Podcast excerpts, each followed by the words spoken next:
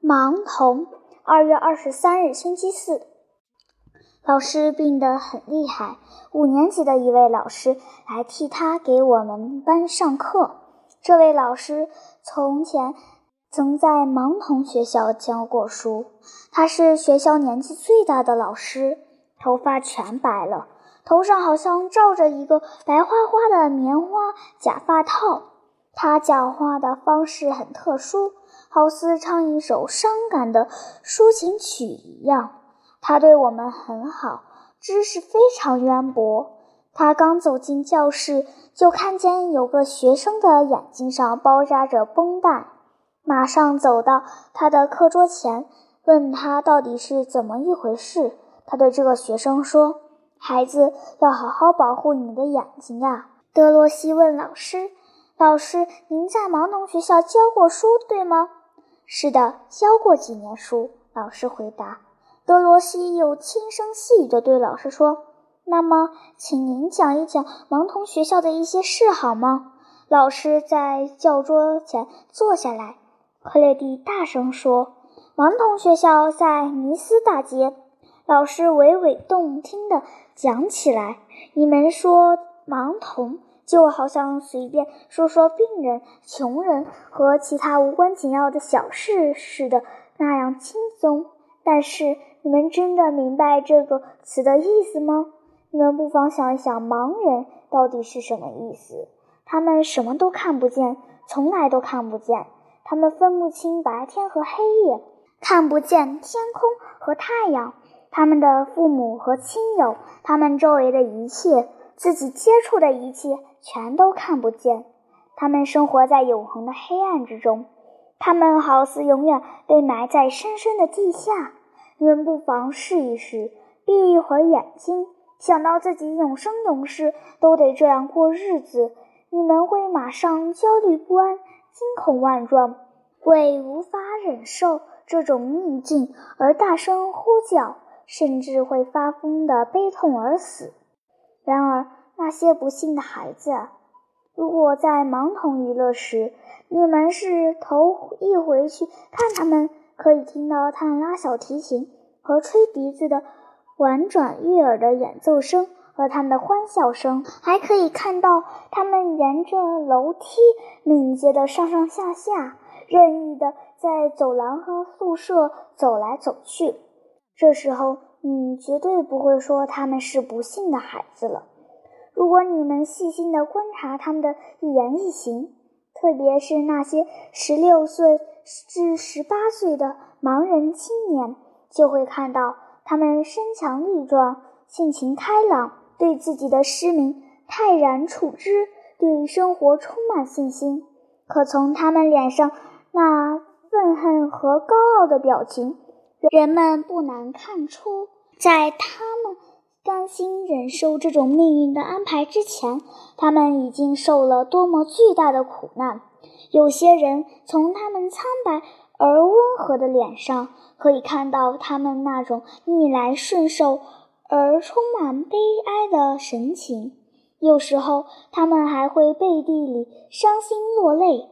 哦，我的孩子们，你们想一想。在这些人中间，他们有的是短短几天就丧失了视力，有的是经过几年的病痛折磨，忍受多次可怕的手术治疗后失明的，还有很多生来就是盲人。这些人一生下来便进入了一个永无光明的黑漆漆的世界，如同坠入一座黑洞洞。茫然无际的巨大坟墓，人类的面孔是怎么回事？他们全然不知。你们可以想象得到，他们已经忍受，并将继续忍受极大的痛苦。当他们模模糊糊地意识到自己跟正常人的巨大差异时，他们会情不自禁地扪心自问：我们并没有过错，为什么会有这种区别呢？我在他们中间生活过多年。每当我想起那个班的所有孩子都永远闭着眼睛，漆黑的瞳仁没有目光，没有生命力时，再看看你们，深深感到你们是无比幸福的。你们不妨再想一想，整个意大利有两万六千个盲人，两万六千个人看不见光明。你们懂吗？这是一支多么浩荡的大军啊！这支大军需要整整四个钟头才能从我们窗前走过去。老师沉默了，教室里鸦雀无声。德罗西问：“盲人的感觉是不是真的比我们更灵敏？”老师回答说：“是的，他们的其他感官特别灵敏，因为他们必须用这些比正常人更好、更发达的感官来补偿自己缺陷的视觉。比如说，某天早晨的集体宿舍里，一个盲人问另一个盲人：‘今天有太阳吗？’这个盲人以最快的速度穿上衣服，跑到院子里。他只要来回挥几下手，便能感觉到大气的暖和程度。于是他跑回屋子报告喜讯：有太阳。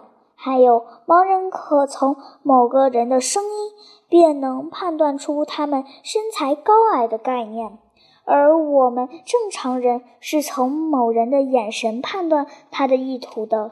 他们能年复一年地牢记某人的话调和口音。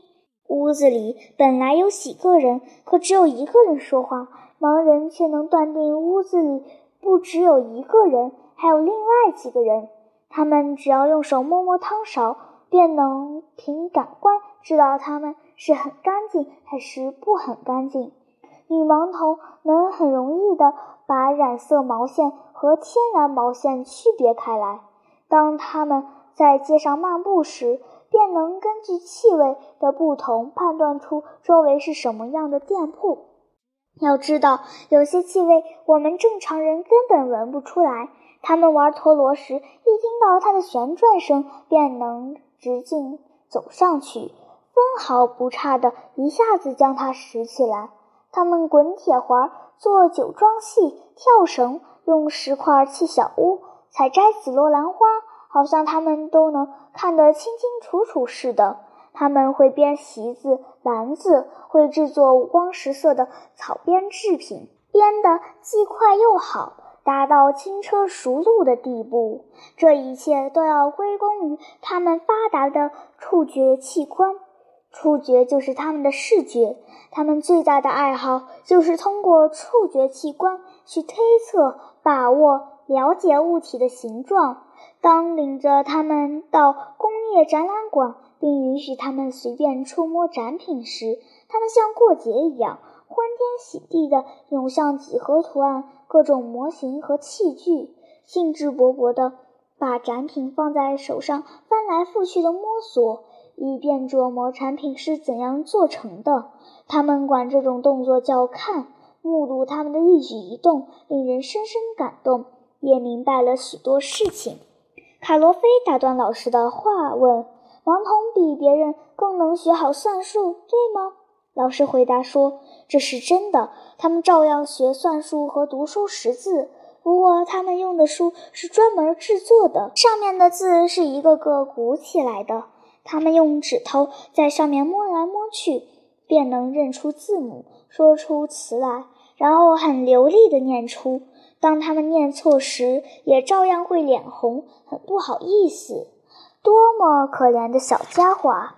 他们写字不用钢笔和墨水，而是用一种金属穿孔器，按照特殊的字母表，在一块又硬又厚的纸板上刺出许许多多深浅不一而分门别类的小孔来。这些小孔在纸板的背后，如同浮雕一样。凸现出来，他们只要把纸板翻过来，用手指头摸着凸起的部分，便能读出自己写的东西来，甚至也能读出或识别出别人写好的字体。利用这种方法，他们能做作文，互相通信，写数字，做计算。他们虽然双目失明，但注意力非常集中，不像我们那样容易分散。因此，他们的心算能力特别强。他们酷爱读书，做事兢兢业业，一丝不苟，有惊人的记忆力，对任何事情都勇气不忘。谈到跟历史和语言相关的事情，往往滔滔不绝，口若悬河，连很小的孩子也不例外。如果他们四五个人同坐一条长凳，第一个跟第三个，第二个跟第四个间隔着说话，从不互相回头看谁一眼，也根本不会听漏一句话。这一切都要归功于他们有相当灵敏并随时准备倾听的耳朵。我告诉你们，他们比你们大家都重视考试，比你们更热爱自己的老师。他们能从脚步声和气味判别认出老师，仅仅从老师一句话的语气，便能知道老师情绪的好坏，身体是否有病。当老师鼓励他们或称赞他们时，他们希望老师抚摸一下他们。当然，他们也触摸老师的手和胳膊，以表达他们的感激之情。他们彼此相亲相爱，是很要好的伙伴。娱乐活动时，那些平时要好的朋友总是一起玩耍。在女子学校，他们按照所学乐器的不同，分成若干小组。比如提琴组、钢琴组、笛子组总不分离。他们一旦对某个人产生了好感，再散伙是很困难的。他们在友情中找到慰藉，他们有很准确的判断能力，他们的善恶观念明确而深刻。当他们听到宽宏大量的义举和伟大高尚的行为时，任何人都不会像他们那样激动。沃提尼问老师：“盲人是不是乐器演奏的都很好？”老师回答说：“他们都狂爱音乐，音乐就是他们的快乐和生命。盲童刚刚入学时，就能一动也不动地站上三个钟头听别人演奏。他们能轻而易举地学会音乐，并以极大的热情去演奏。”老师告诉某个盲童没有学音乐的天赋时，他就感到莫大的痛苦。但是他还会拼命去学。啊，如果你们有机会听到盲童学校的音乐，看到他们演奏时昂首挺胸、嘴边挂着微笑、因激动而脸上泛起光彩的样子；如果听到响彻在永恒黑暗。的柔和甜美的乐声是如何使他们心醉神迷的？你们就会明白，音乐是他们神圣的慰藉。当老师对某个盲童说：“你将成为一个音乐家”时，他一定会喜气洋洋，脸上焕发出幸福的光彩。如果音乐学得最好，演奏小提琴和钢琴又是出类拔萃的。他会被当作国王一样受到爱戴和尊敬。两个人吵了架，都要去找他做出判决，明辨是非。两位挚友的关系变坏了，他就主动去调和，使他俩握手言和，重归于好。向他学习演奏的最小的孩子，往往把他当作父亲一样看待。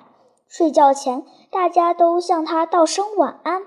盲童总是没完没了地谈论音乐，白天的学习和工作已使他们疲惫不堪了。当他们半夜上床躺下，将要美滋滋地睡个好觉时，仍然低声地谈论歌剧、音乐老师、乐器和乐队。剥夺他们读书和学习音乐的权利，就等于是他们最大的惩罚。他们将为此忍受极大的痛苦。人们几乎永远不会有勇气用这种方式去惩罚他们。光是我们的眼睛所必须的，而音乐对他们的心灵是不可少的。德罗西问老师：“能不能去看一看盲童？”老师回答说：“可以去，孩子们，但现在没有必要去。等你们确实理解了那种不幸的含义。”真正体会到他们应该得到的那种同情和怜悯后，再去也不晚。孩子们，他们那种情景着实悲惨。有时候，你们看到他们一动也不动地坐在敞开的窗前，尽情地呼吸着新鲜空气，好像全神贯注地在欣赏一望无际的绿油油的田野和葱葱郁郁的青山。可一想到他们现在什么也看不见，将来也永远看不见无边无际的大自然的绚丽美景时，你们的心里就会感到无比的悲痛，好像他们是在一瞬间变成盲人的。还有些是先天失明的，他们从未见过这个世界，脑子里没有任何东西的形象。因此，他们从不会感到有什么惋惜的地方。但那些失明仅有几个月的孩子，对周围的一切还记忆犹新，所失去的一切还埋在心底，念念不忘。然而，随着岁月的流逝，那些最可爱的形象在他们的脑海中逐渐模糊起来。最受他们爱戴的人的面孔也渐渐从自己的记忆中消失了。这个时候，他们感到莫大的痛苦和无限的悲哀。有一天，一个盲童悲痛欲绝地对我说：“老师，我多么想重新获得视力呀！哪怕一瞬间也好，我要再看一眼妈妈的脸。我已经记不清她的模样了。”当妈妈来看他们时，他们就用手抚摸妈妈的脸，从前额一直摸到下巴和耳朵，为的是感觉一下母亲长什么样。